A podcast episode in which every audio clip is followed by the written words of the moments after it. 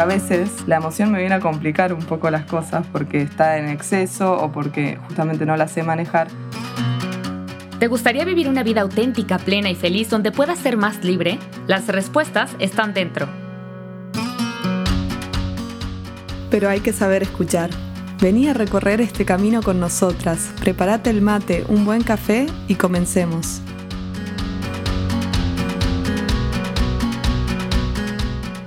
Daniel Goleman nos explica que hay dos cerebros. Uno es el cerebro racional y otro es el cerebro emocional. El tema de la inteligencia emocional es toda una cuestión porque ya desde el psicoanálisis empezaban a definirse los tres cerebros. Y entonces teníamos una parte moral, una parte consciente y una inconsciente. Pero Goleman en los 80 desarrolla la inteligencia emocional y nos explica que tenemos dos cerebros, la parte intelectual y la parte de las emociones. Tremendo esto, tremendo porque estamos acostumbrados a decir qué inteligente esta persona cuando hablamos de su área racional o de sus dotes intelectuales, su coeficiente intelectual, y de repente decir inteligencia emocional parecen como contradictorias. ¿Cómo puede estar junta la inteligencia con las emociones? Y eso es lo novedoso de este concepto y qué bueno que está hablar de esto porque si bien yo creo que ya todos sabemos un poquito más acerca del tema, todavía nos suena raro hablar de inteligencia emocional. Así que vamos con toda. Esto, esto de los dos cerebros, bueno, eh, es como que es una división importante, ¿no? Porque por un lado está el cerebro intelectual racional, el del coeficiente, ¿no? Que, que te ayuda a entender situaciones, a comprender la realidad y, decidir ejecutar funciones, ¿no? Y el cerebro emocional es el que le pone diversión a la vida.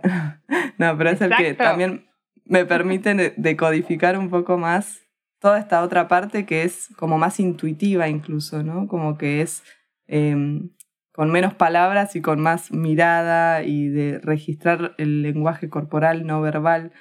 Por eso es más rápida a veces la comunicación de las emociones, porque no tengo que explicar mucho. Yo pongo una cara triste y el otro ya lo sabe. Sí, sí, y es interesante este tema porque fíjate cómo en la inteligencia emocional que se unen estos dos conceptos, se pone también más retadora ahora todo este tema de la inteligencia artificial, de, de los nuevos inventos que existen, de los robots que ya parecen humanos, pero este tema de, hablábamos con Loli, de la cuestión emocional sigue quedando por fuera de estas grandes inteligencias que son creadas con la mano humana. Entonces, eh, el cerebro emocional es una parte delicada de nuestra constitución como seres humanos y queremos compartirte este tema porque creemos que tiene mucha influencia en tu día a día. Es que si yo entiendo mis emociones y las puedo expresar y si me siento inteligente en esa área, está demostrado, Loli, que las personas que realmente son felices y tienen éxito en los propósitos que ellos establecen está vinculado más con la parte emocional que con el alto coeficiente intelectual. Totalmente. Es que si yo no sé manejar mis emociones, es difícil que pueda llegar muy lejos. No digo imposible, pero el fracaso tarde o temprano va a terminar llegando porque tengo que tolerar frustraciones, tengo que poder reponerme a situaciones difíciles o bajar un poco de la alegría para ponerme a trabajar. Em, como que es una habilidad fundamental en la vida y es esto, vos imagínate como si el cerebro, eh, bueno, tiene realmente dos hemisferios y es como que el puentecito cubre los dos. O sea, la idea es justamente que funcione como unión y, y, como decimos siempre, no queremos ah, poner como enemigos, hay uno bueno, hay uno malo, sino que la riqueza está en que se integren y, y trabajen en equipo, porque juntos son mejores, ¿no? Los, los dos hemisferios. Y fíjate, con, esto que dices de los hemisferios, el cerebro termina de formarse entre los 25 y los 30 años. Eso es muy loco. está muy cañón porque muchas de las emociones, perdón, de las decisiones importantes que tomamos son antes de esta edad. Entonces, nuestro cerebro también es un órgano que, bueno, desconocemos muchas veces, pero necesitamos entender que las emociones tienen un poder importante en nuestra vida y, y de eso queremos platicarte. Vamos a hablar de la inteligencia emocional, es un temazazo pero vamos a intentar acotarlo para que puedas tener, ya sabes, como nos gusta a Loli y a mí, cosas muy concretas, cuestiones que te ayuden a bajarlo a tierra, al día a día.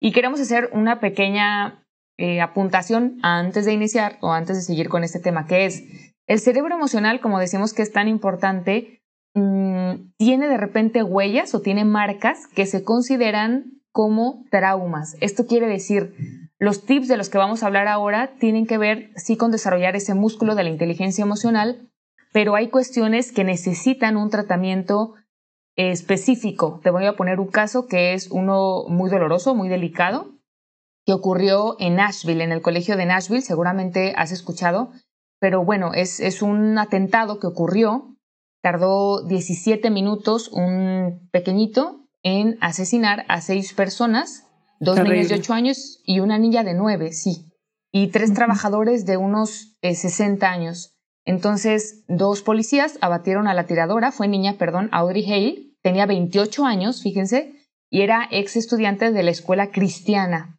Los investigadores han encontrado varios escritos sobre el suceso y mapas con el plan del tiroteo. Entonces, o sea, imagínate, ¿no? Sí, o sea, esto exactamente, justo a eso vamos. Este tema de, del, pues sí, de este suceso que pasó en Nashville, habla de que esa personita ya tenía traumas, porque obviamente quien violenta fue violentado, tenía traumas, tenía heridas, tenía ciertas patologías que no fueron tratadas en su momento y por eso es que después atenta contra todas estas personas. Y esto se habla, y de hecho es un caso que toca Daniel Goleman en su libro, todas las personas que vieron, todos los miembros del colegio que vieron ese atentado tuvieron que estar en terapia por años para poder cerrar ese evento traumático, porque nuestro cerebro queda resentido y ese es el trauma, no se alcanza a procesar un evento tan grande, de tal magnitud y con tanto dolor, que las emociones cuando empiezan a asociar que algo se parece a lo que ya ocurrió en ese momento, reacciona mi cuerpo como si lo estuviera viviendo otra vez. Volviendo a vivir. Es como cuando se te tilda la computadora o el celular y que no responde y se traba. O sea, es como que el cerebro no puede procesarlo. Es tan, tan terrible lo, lo vivido que no hay palabras, no hay nada que pueda hacer la persona para entenderlo, ¿no? Sobre todo esto pasa muchas veces también cuando la violencia es en la casa, cuando son tus papás o tus cuidadores o la gente que vos querés y que se supone que te tiene que cuidar la que te lastima. Es como que hay un cortocircuito que es como, no puedo entender esto, no lo puedo procesar, no lo puedo... no puedo usar mi inteligencia emocional como para responder bien. Reacciono, como decía Carla, que no es lo mismo que responder. Reacciono es como me sale. Por eso, justamente como decías, Carla, la terapia es fundamental en estos casos, incluso a veces es necesario un tratamiento psiquiátrico, porque una cosa es revivir el trauma solo en tu casa, que es muy difícil, y otra cosa es hacerlo en un contexto de seguridad con un profesional formado. Es de hecho, eh, hoy en día está estudiado ¿no? que hay un, un, tratamiento específico que funciona y que es muy efectivo, que se trata de ir gradualmente exponiendo a la persona a volver a vivir ese trauma, pero no por masoquismo, sino para que justamente, como si fuese en cámara lenta, lo pueda ir resolviendo. Entonces, es fundamental la ayuda de un profesional especializado en el tema. Sí, para ayudar a desatorar ese, ese trauma que se quedó ahí como mal acomodado en las carpetitas de nuestro cerebro y puedas ahora sí tener ese acceso a la inteligencia emocional. Y esto que decías, Loli, de, de violencia, de estos eventos en la familia que, que pueden traernos mmm, muchas heridas en nuestro cerebro, en nuestra parte afectiva y no nos damos cuenta y sucede en los primeros años.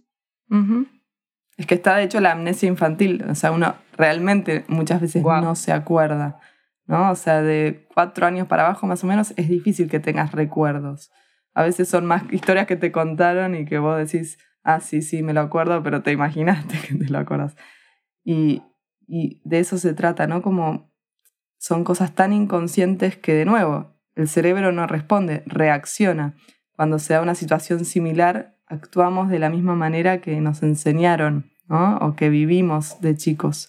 Y esto tiene mucho que ver con el apego. Eh, algún episodio hablamos de esto, pero es ese vínculo que me hace sentir seguro, es como la base segura, le, dicen los autores. Bowlby es el que empezó con este concepto, que hace que yo pueda andar en el mundo, explorar, conocerlo, porque tengo una base a la cual volver. no estoy solo, ¿no? Y vieron que los seres humanos somos los mamíferos que más lento crecemos y más lento nos independizamos de nuestros cuidadores. Entonces, ese vínculo de apego me protege cuando es seguro.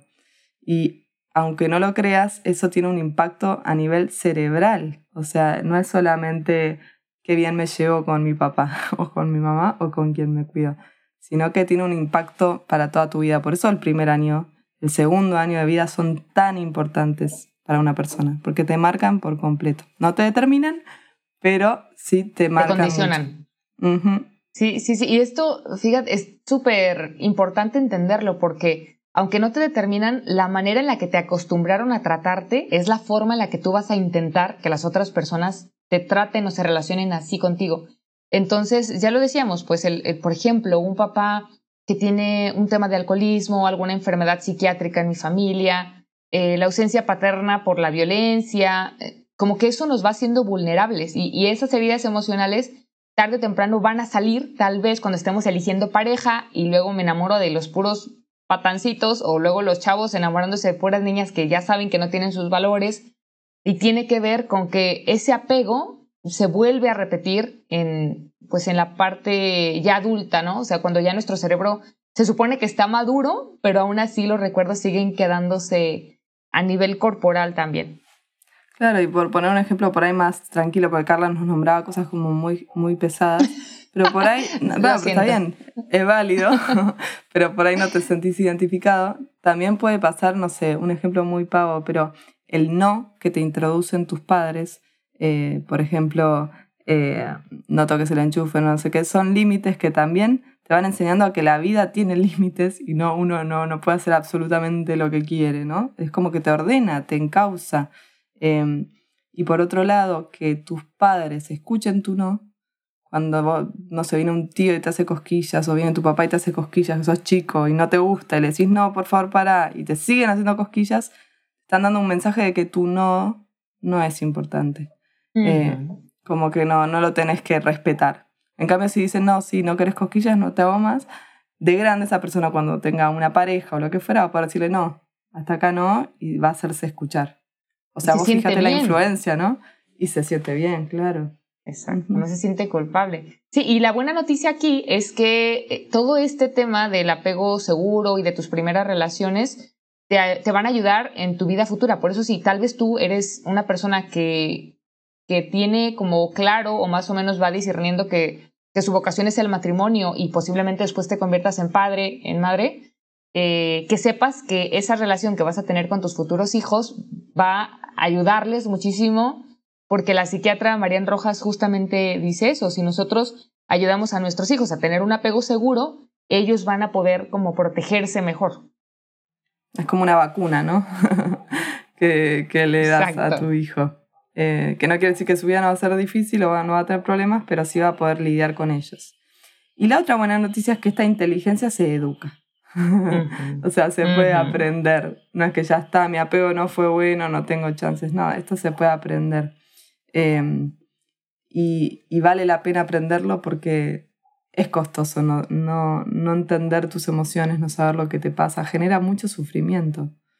Y además, como, como se contagian, se contagian los demás. Si hay una persona que sabe manejar sus emociones y lo demuestra, es que en el trabajo se nota. exactamente, modela. Con tus hermanos, con tus primos, con tus vecinos, con tus amigos en tu trabajo, lo notan. Y después eres una persona que sin querer, o sea, a lo mejor no te lo propusiste, lo hiciste por crecer, pero las personas que están a tu alrededor también se va cambiando incluso el tono de la conversación. Totalmente. Es como la queja, ¿viste? Que no hay nada más contagioso que la queja. Arranca uno, sigue el otro. Y el que sabe lidiar con lo difícil que es levantarse temprano y ir a trabajar y en vez de quejarse dice, bueno, sí, pero yo elegí este trabajo, ¿no? Asume, asume su decisión. El otro se queda, ah, puedo no quejarme, puedo hacer algo distinto. Así que sí, es, es contagioso. Bien, entonces vamos a meternos en qué ¿Qué sería la inteligencia emocional? Porque está todo muy lindo, es el puente entre los dos hemisferios, es unir estas dos partes, pero ¿de qué se trata? ¿no? Suena medio raro. Sí. Así que bueno, hay como dos partes que nosotros lo englobamos así para que te quede claro. O sea, hay una primera parte que consta en regular tus emociones desde entender qué es lo que me pasa y como observar tomar un poco de distancia y observarme, como hacerme un, screening corporal, pero emocional, ¿no? Donde entiendo qué me está pasando. Y otro que es, bueno, ¿qué hago con esto que me está pasando? Todo muy lindo, ya entendí, me hice la radiografía, pero ¿qué tengo que hacer con esto? Desde mi voluntad y, con mi inteligencia, ¿qué, ¿qué voy a hacer? Así que vamos. Bueno, eh, hay características propias de, de, la regulación emocional. ¿Cómo yo me doy cuenta que una persona tiene inteligencia emocional? Pues primero, si sé reconocer lo que me pasa y si puedo expresarlo de manera asertiva. ¿Qué quiere decir esto? Ya les dejamos un episodio también sobre eso para que lo vayan a escuchar. Pero que tiene que ver con expresarlo sin quedarme con esa sensación de no haber dicho lo que quería decirlo, pero cuidando también cómo lo recibe la otra persona que me está escuchando. Entonces, primero sé qué me pasa, después lo puedo expresar y después eh, ya me considero como muy, ¿qué digo? Nadie estamos ya al 100% logrados en este arte, pero ya siento que tengo ese manejo de mis emociones, ¿no? Claro, totalmente, porque primero tengo que saber qué me pasa, ponerle nombre y así lo puedo entender, ver qué tan intensa es esa emoción, em, si está a niveles muy altos o bajos, y, y así poder expresarme en el mejor momento también, como veíamos en otro episodio. Em, y, en cuanto a la voluntad es lo más interesante, no, Carla? Va, va, Loli, vas porque nos encanta este tema a las dos. no, digo, es que esta es la mejor parte, la de la voluntad, porque es que puedo hacer, porque la emoción, como vimos, viene sola y, y no la elijo. No digo, ay, vení, vení, enojo que te quiero. No, viene, aparece. El tema es, ¿qué hago con eso? Em, nos gustaba esta frase de Goleman que dice que la voluntad es como el músculo de la inteligencia emocional. Es como lo que se puede entrenar y lo que te salva, porque sin músculo estamos complicados. Eh. Entonces, bueno, es como un poco ver eh, si la emoción es algo que, o sea, esto lo vimos en el de tristeza, si la emoción es algo que me viene a ayudar y la tengo que escuchar, genial, pero a veces la emoción me viene a complicar un poco las cosas porque está en exceso o porque justamente no la sé manejar y me, lleva a tener que postergar alguna gratificación eh, y dominar ese impulso que me lleva a, no sé, comprarme la ropa que me gusta. Mil chocolates. Mil chocolates, pero tengo el colesterol alto, por ejemplo. Entonces, bueno, me compraré uno y lo racionaré para no comérmelo todo junto. Eh, y eso requiere un esfuerzo de la voluntad. Por eso Goleman dice que es el músculo, porque sin voluntad no llegamos muy lejos, ¿no? Sí, y esto como que rebate algunos puntos de vista que se está tocando ahorita para así entender las emociones, entender cómo expresarlas. Pero si yo no entiendo que, que la voluntad es una parte fundamental, incluso de la felicidad, Loli, o sea, de tener inteligencia emocional, pero, pero una persona que sabe decirse a sí mismo, esto aunque me muera por tenerlo, me voy a esperar un día, incluso horas, tiene una fortaleza interior que, que, se relaciona mucho también con la virtud, una fortaleza que le permite lograr lo que se propone, porque regresamos al tema de la libertad. Ajá, ajá, porque lo que realmente vale la pena sí requiere esfuerzo, aunque muchas veces nos dicen que no es así. Lo que vale la pena, las relaciones que valen la pena, este, no sé, una maestría, que estamos ahorita con eso, una licenciatura, requiere esfuerzo.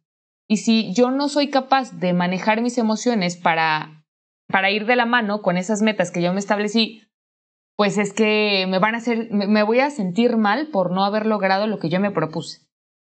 Sí, tal cual, porque es verdad lo que decís, o sea, la, la sociedad en la que vivimos nos vende el verso de que las cosas se dan fáciles con un clic, eh, inmediatas, y, y, somos una cultura que, una generación que nos cuesta ver que hay procesos, no los vemos vemos el resultado y decimos, ay, pero es tan fácil, ¿por qué me cuesta tanto a mí? Es como este podcast que siempre hablamos con Carla, si supieran, si supieran toda la logística que hay detrás. Si vos ves el episodio, lo escuchas y dices, ah, está bueno. O decís lo salteo, ya está, no me interesó. Pero detrás hay un trabajo que no se ve y que es difícil mostrarlo porque es algo interno que cada uno vive. Eh, entonces es como que a veces somos un, un poco no sé si perezosos, pero cómodos, ¿no? En esto. Es como que queremos que las cosas salgan más rápido, más fácil, y, no nos podemos saltear el proceso y no nos podemos saltear el uso de la voluntad. Para algo Dios nos la dio, ¿no? Así es, porque crecer también ese esfuerzo implica dolor y esto hiciste que, que me acordara también de los procesos terapéuticos. Hemos hablado de la necesidad de que tengas un acompañamiento que te ayude como para ir procesando todo esto, porque también es de humildad reconocer que a veces no podemos solos, que son cosas que sobrepasan nuestras posibilidades, no tenemos los recursos, lo que sea, ¿no? Pero es importante que nosotros nos demos la oportunidad también de demostrar el corazón para que alguien nos ayude y que tengamos siempre presente que si una persona me va a acompañar, por más que esa persona esté preparada, tenga conocimientos que tal vez yo no tengo porque no, es mi preparación, la responsabilidad al final de que mi vida sea lo que yo quiero que sea es mía. No es ni del terapeuta, ni del enfoque que tiene el terapeuta, ni del director espiritual. Es re importante lo que estás diciendo porque a veces se cree que es, es responsabilidad del terapeuta y el terapeuta tiene mucha responsabilidad, pero al fin y al cabo el que tiene la capacidad de cambiar su vida, de dar pasos, es uno.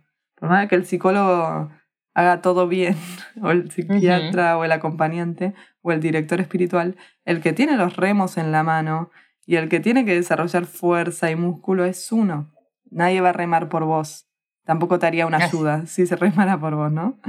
Exacto. Eh, y esto es lo que no nos gusta también, ¿no? Es como, Ay, pero dale, nadie lo puede hacer por mí.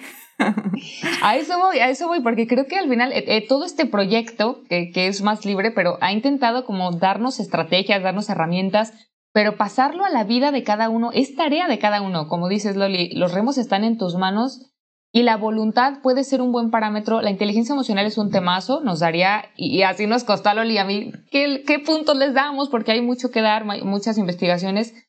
Pero si pudieras quedarte con algo, yo creo que coincidimos, Loli, en que sea la inteligencia emocional o esta frase, la voluntad es el músculo de la inteligencia emocional. Si tú conoces personas que tienen esta fuerza de voluntad, que logran lo que se proponen, y si después conoces a un psicólogo o a una persona que te pueda acompañar y que la admiras justamente por esa fuerza de voluntad, tus propios padres, tus amigos, creo que puede ser un buen termómetro para también ir eligiendo incluso esa red de apoyo que necesitamos para la inteligencia emocional. Totalmente. Es que es como decíamos, es la que te va a llevar lejos, ¿no? No queremos solamente sobrevivir, queremos llegar lejos en la vida y, como nos llama Jesús, ser santos, ni más ni menos. Por eso queremos darte ahora como algunos tips em, como bien concretos de cosas como que sería como fertilizante para la tierra de tu vida, ¿no? Como son cosas que van a ayudar, exacto, a que, a que crezca tu inteligencia emocional. O sea, hay que regar la plantita, hay que ponerle, van. E, estos son los, los ingredientes, los tips. Em, primero, es muy importante ya hablamos, ¿no? Que las emociones no son positivas ni negativas, pero sí hay emociones placenteras y hay emociones displacenteras y al cuerpo no le da igual que sea placentera o mm. displacentera. Hay emociones mm. que son desagradables de sentir y son necesarias y bueno. Pero si yo solo experimento en mi vida emociones displacenteras, eso a la larga me va a terminar resintiendo, ¿no? Entonces, como yo tengo los remos, eh, la propuesta es que vos puedas aunque sea una vez por día, tener alguna actividad que te resulte placentera. Por placentera no tiene que ser mala, porque, viste, los católicos somos terribles con el placer. Así placer es. igual a malo. Pecado. Pecado, salí ahí. No, no, el placer es bueno. Entonces, puede ser desde, em, no sé, ir a hacer una actividad deportiva que te gusta, un rico helado, ¿por qué no? Em, leer un libro, tener una clase de algo que te gusta. Yo le decía a Carla que sé que le gusta cantar, una clase de canto semanal. ¿Por qué no? Así es. Eh, que vos sabes, por supuesto no tenés la bola de cristal, pero que lo más probable es que saliendo de esa actividad te vas a sentir mejor. O sea, vas a experimentar placer en tu cuerpo, que eso te cambia todo, realmente.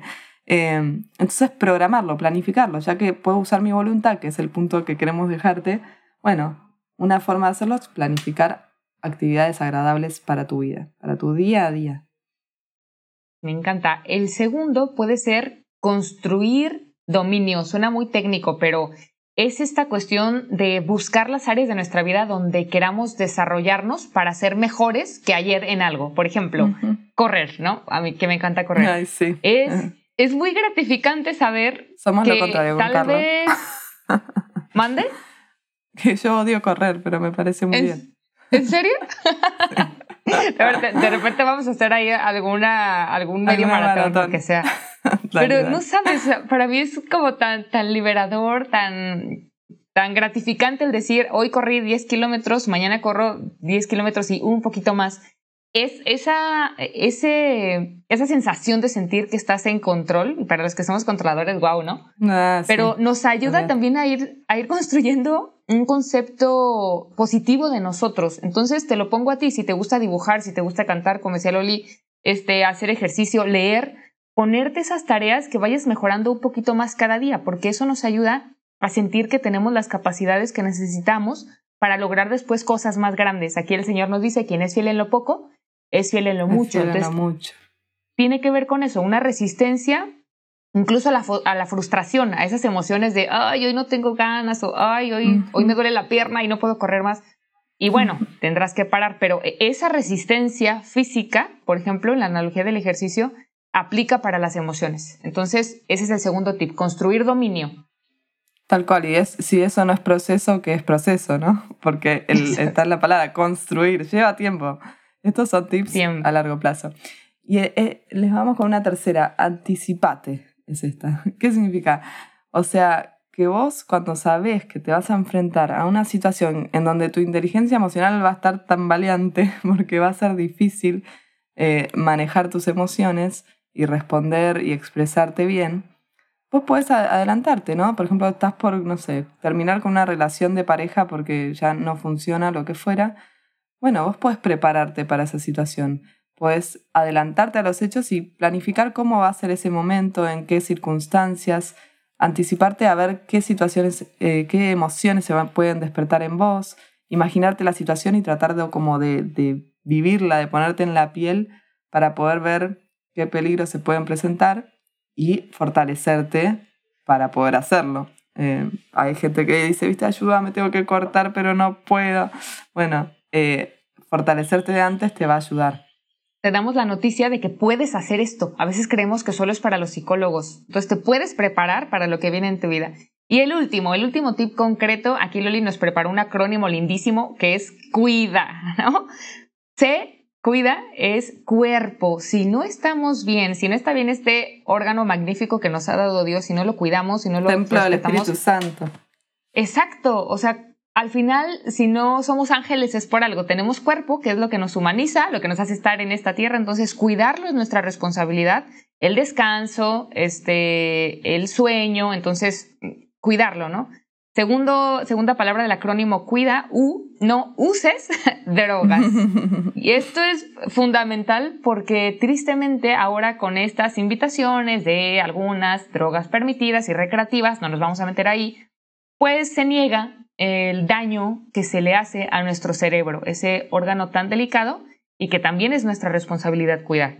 Después, la I de cuida intenta ejercitarte. A los que nos gusta hacer ejercicio, estamos del otro lado. A los que no, no se preocupen, con 10 minutos que hagan pilates de pared, si quieren, se lo perdonamos. Sí, o caminata, sí. O caminata ágil. Sí, sí, pero que se activen. Con eso verán de verdad un antes y un después. Dormir en forma equilibrada, esto quiere decir que por favor Mm, nos esforcemos en tener seis horas de sueño profundo. Aquí Loli, yo creo que me puede, puede cerrar la compu porque pues hay circunstancias, ¿verdad? que no lo permiten. Yo, no quiero pensar en cuántas horas estoy durmiendo, mejor no. Pero es muy Pero importante. En la medida, muy importante. Sí, en la medida de lo posible de verdad te mantiene equilibrado. Y por último, alimentación. Cuidar nuestra alimentación. Aquí la regla 80-20 nos puede servir. Que me gusta, la chatarra que me gusta está bien, pero el 80% cuida que sean cosas que te hagan bien, ¿no? Exacto. O sea, es muy básico todo lo que les estamos diciendo, pero lo básico es lo, más difícil en la vida. Exacto.